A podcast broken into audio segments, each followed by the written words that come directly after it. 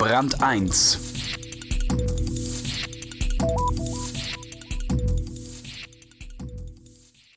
Horst Weizmann kennt seine Konkurrenten genau und schon sehr lange. Er ist Mitinhaber der Badischen Stahlwerke und ein Champion in Sachen Baustahl geworden. Er kennt sie noch gut, die Zeiten, als Wettbewerb auch heißen konnte, dass der Schlechteste die meisten Subventionen bekam. Andreas Molitor hat mit ihm über eine stahlharte Branche gesprochen. Vom Biotop zum Weltmarkt.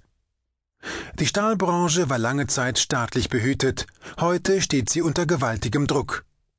War das früher nicht viel gemütlicher? Und haben in diesem Wettbewerbsumfeld kleine Stahlwerke überhaupt noch eine Chance? Ein Gespräch mit Horst Weizmann, dem Mitinhaber der Badischen Stahlwerke.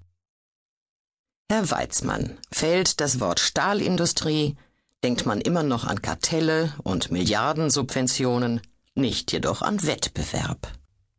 Das war ja auch die Praxis bis weit in die 80er Jahre hinein. Nach dem ersten Ölpreisschock 1973 brach die Stahlnachfrage zusammen und die Stahlkrise begann. Das hatte einerseits technische Gründe.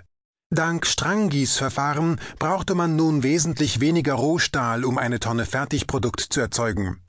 Außerdem hatte Japan mittlerweile eine eigene Stahlindustrie aufgebaut und machte nun den Europäern Konkurrenz. Vor allem aber standen jetzt in vielen Staaten, die früher Stahl aus deutschen, englischen oder französischen Hüttenwerken gekauft hatten, neue Stahlwerke. Die hatten unsere Anlagenbauer in den 60er Jahren dort aufgebaut. Wenn heute Volkswagen oder Daimler weniger Autos verkauften und Leute entlassen müssten, bekämen sie dafür keine Milliarden aus der Staatskasse. Warum wurde damals die Subventionsmaschine angeworfen? Der Großteil der Stahlindustrie in der Europäischen Gemeinschaft war nach dem Zweiten Weltkrieg verstaatlicht worden. In Deutschland war es etwas anders, da waren nur die Salzgitterwerke in staatlicher Hand. Dann brach die Nachfrage ein und es kam zu dieser verhängnisvollen Politik. Eine Zeit lang versuchte man es mit Mengenabsprachen.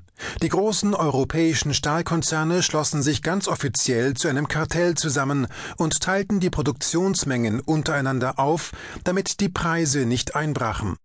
Vor allem aber hat man Erhaltungssubventionen gewährt, um Stilllegungen hinauszuzögern. Aber natürlich war klar, dass es Kapazitätsabbau geben musste. Die EG-Kommission forderte das auch. Es waren einfach zu viele Stahlwerke auf dem Markt. Aus Erhaltungssubventionen wurden im Lauf der Zeit also Anpassungssubventionen?